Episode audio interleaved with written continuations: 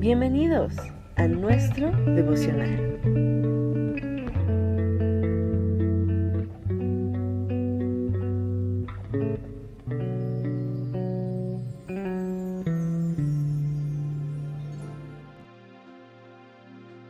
Hola, ¿qué tal? ¿Cómo estás? Espero que te encuentres bien en compañía de tu familia. Deseo lo mejor para ti y para tu vida. Soy el pastor Francisco Hernández Chico y estoy continuando con esta serie de devocionales que te comenté, seis devocionales que estaré eh, compartiendo. Este será el cuarto devocional.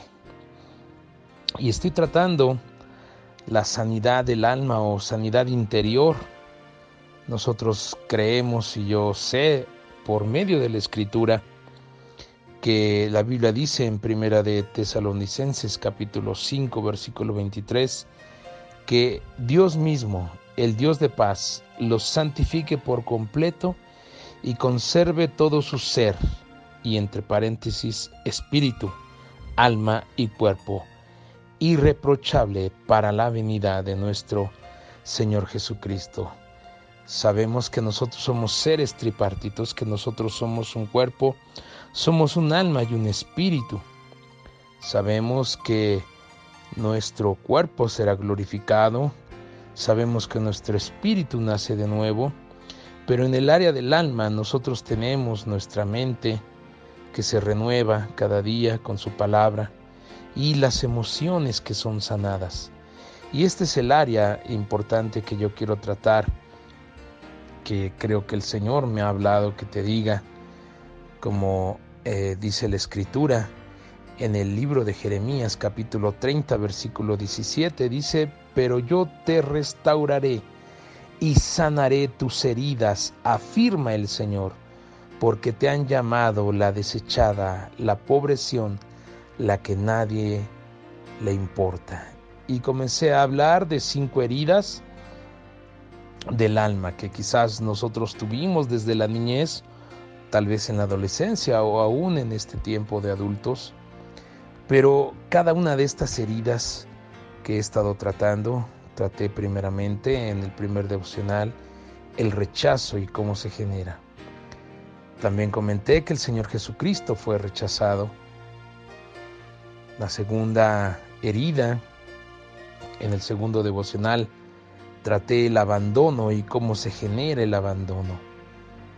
También haciéndote entender y comentarte que Jesús fue abandonado.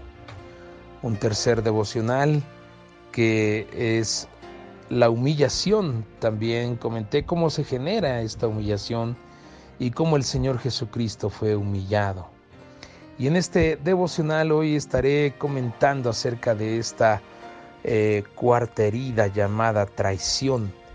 Sabes, quizás tú fuiste traicionado, traicionada y dices, alguien me traicionó. Tal vez alguno de tus progenitores, tu padre, tu madre, no cumplieron sus promesas y Tal vez para ti traicionaron tu confianza. Tal vez en el caso de los cónyuges, alguno quizás fue infiel, puede que, puede que quizás fue la mujer o el hombre que fue infiel y causó una gran herida de traición. Y tú dices, ¿cómo me pudo haber traicionado a mí que le di toda mi confianza? Tal vez fue un amigo, una amiga, un padre, una madre, un esposo, una esposa, alguien. Tal vez quizás te traicionó en el trabajo, en tu negocio. Fuiste traicionado por alguien que fue tu socio o tu sucio y te jugó mal y te traicionó. Pero, sabes, tengo una noticia para ti en este momento. Jesucristo mismo fue traicionado. Jesucristo mismo recibió esta herida en su alma de la traición, como quizás tú y yo fuimos traicionados en algún momento de nuestra vida, quizás en la niñez o en, la adolescencia o en la etapa adulta, quizás alguien te traicionó y eso te causó una herida en tu corazón. pero quiero decirte lo que dice la Escritura, Mateo capítulo 26. Versículo 14 al 16, vemos cómo dice aquí la Escritura. Uno de los doce, el que se llamaba Judas Iscariote, fue a ver a los jefes de los sacerdotes. ¿Cuánto me dan? Y yo les entrego a Jesús. Les propuso aquel hombre llamado Judas.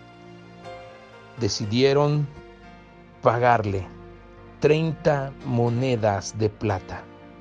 Y desde entonces Judas buscaba una oportunidad para entregarlo. Hasta que aquella noche, en aquel huerto del Getsemaní, Judas irrumpió en ese lugar y llegó con una multitud para encontrar al Mesías, para encontrar a Jesús y él les dijo a aquellos hombres que iban armados, les dijo, aquel a quien yo besar en su mejilla, ese es, puesto que él se confundía con los demás.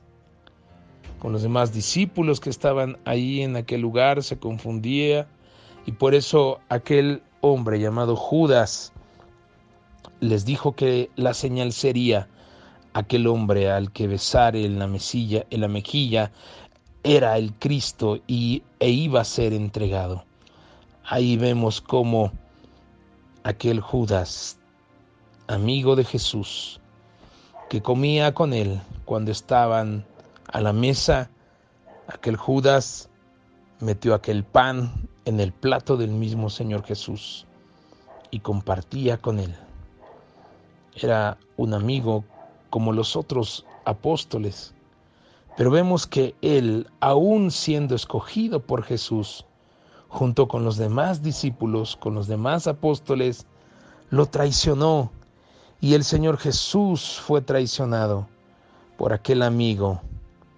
Tal vez algún amigo te ha traicionado, alguna amiga te ha traicionado. Y quizás eso trajo esa herida en tu alma, en tu corazón. Pero sabes, el Señor Jesús aún también recibió esa herida de la traición. Pero Dios quiere traer sanidad en tu vida. Así es que no importa que alguien te haya traicionado.